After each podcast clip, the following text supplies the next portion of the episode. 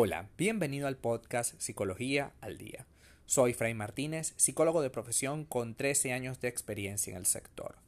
Como pudiste ver en el título de este episodio, hoy vamos a hablar un poco acerca de el rencor en las relaciones de pareja.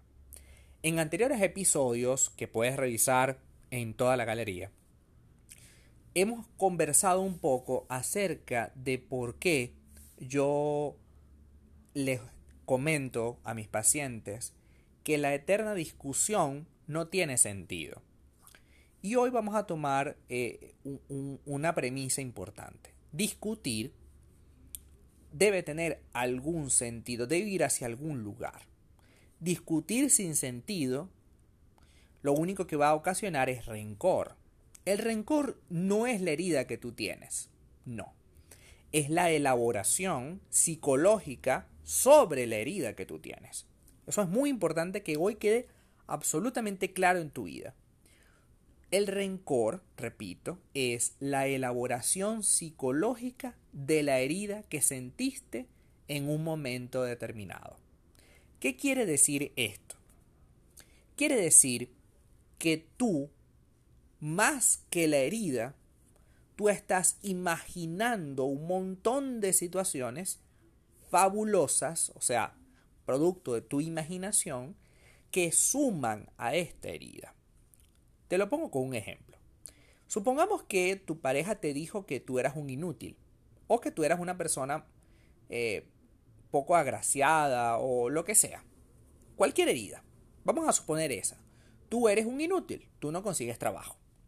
Muy bien. Eso por supuesto te hirió, te hizo sentir muy mal.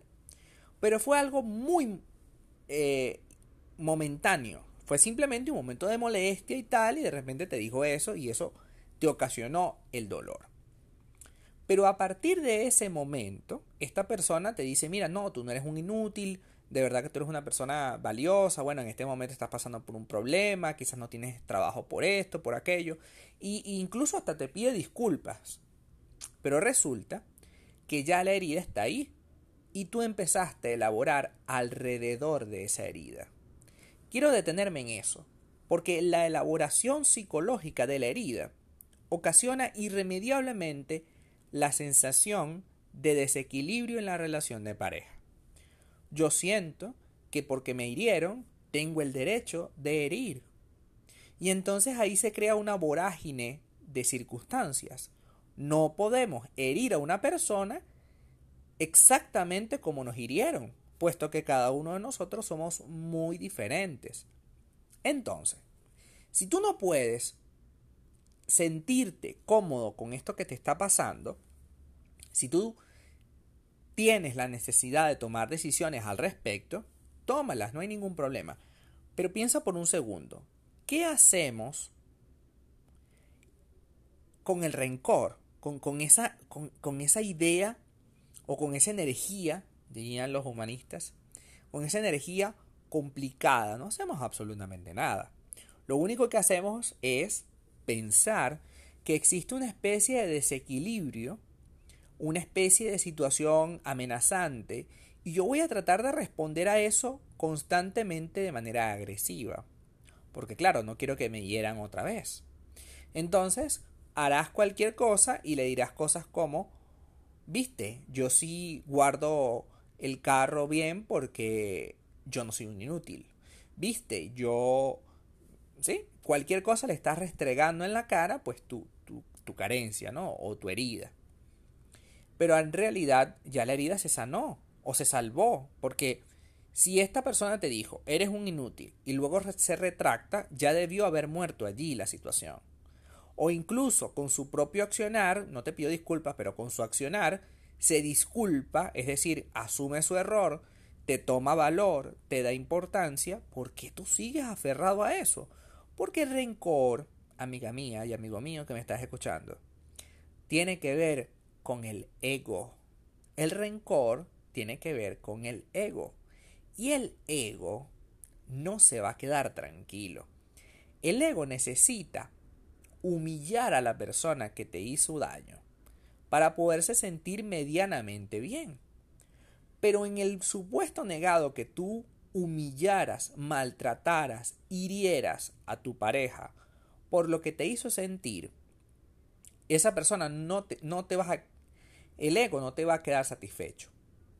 Y entonces no solo le vas a humillar, maltratar, agredir durante una ocasión, que fue lo que tú recibiste, es decir, ojo por ojo, sino que vas a tratar de hacer esto el motivo o el leitmotiv, la motivación principal de todas las agresiones que vas a tener a continuación. Porque así es el ego. Necesita sobrepasar todo lo que, todos los límites posibles, ¿no? Y, y creerse que tú eres el centro de la atención de todo el mundo. Entonces, tenemos un concepto claro el día de hoy. No podemos seguir esperando que esa persona cambie. No podemos seguir esperando que esta situación cambie por sí sola, que este malestar que tienes hoy, que este rencor, esta rabia que tienes hoy, cambie por sí sola. Es absolutamente imprescindible que tú te des la oportunidad de crecer, de decirte, bueno, está bien, yo entiendo que probablemente tú en un momento de rabia me dijeras que yo soy un inútil. Pero eso no es justificación para que yo a partir de eso tenga que agredirte una y otra y otra y otra vez. Yo debo perdonar, y ese es el primer paso para que el rencor se vaya. Debo perdonar y debo olvidar. Y si es posible, debo apartarme un poco de la persona que me hizo daño porque apartarme, olvidar y perdonar son absolutamente esenciales para volver a relacionarme con esa persona. Y entender que quizás fue un momento de debilidad, como puedes tener tú en algún punto de tu vida. Y en ese momento de debilidad, pues lamentablemente utilizó esas palabras que no son las mejores, ciertamente no lo son, pero que fueron las que tenían en la mano. A lo mejor tendrías que preguntarte por qué tuvo que ser capaz de hacer eso ¿Qué hiciste tú para que hiciera eso? Porque recuerda, todo lo que las otras personas nos dicen, de alguna manera, tiene una justificación en lo que nosotros hicimos primero. Si esta persona te dijo inútil, porque a lo mejor sí lo fuiste en un momento determinado de la relación, tú tienes que saber eso. Tú tienes que internalizar y pedirte perdón a ti mismo porque muchas veces otro problema que surge con el rencor es que es como que la herida nos recuerda que nosotros hicimos mal y que en lugar de manera humilde nosotros ofrecer una disculpa, somos soberbios, somos malvados y porque sí hay un toque de maldad en eso, ¿no? En el hecho de no querer aceptar que evidentemente cometimos un error y que es de sabios rectificar. No rectificar es cometer otro error. Y ya serían dos errores que tendría que rectificar. Entonces es importante, y con esto quiero ir concluyendo la, el episodio de hoy, que entendamos que el rencor en las relaciones de pareja no tiene sentido. Una vez que empezamos a tener rencor, vamos a reclamar absolutamente todas las cosas que tenemos por delante. Todas. Pero es una cosa increíble.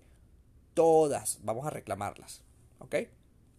Entonces, de ese reclamo, yo creo que no viene, no es nada sano tener ese reclamo. Si nosotros puntualmente nos sentimos heridos, nos sentimos desequilibrados, nos sentimos incómodos, pues tenemos todo el derecho de hablar sobre el tema. Tenemos el deber incluso de hablar sobre el tema. Pero lo que no tenemos es la...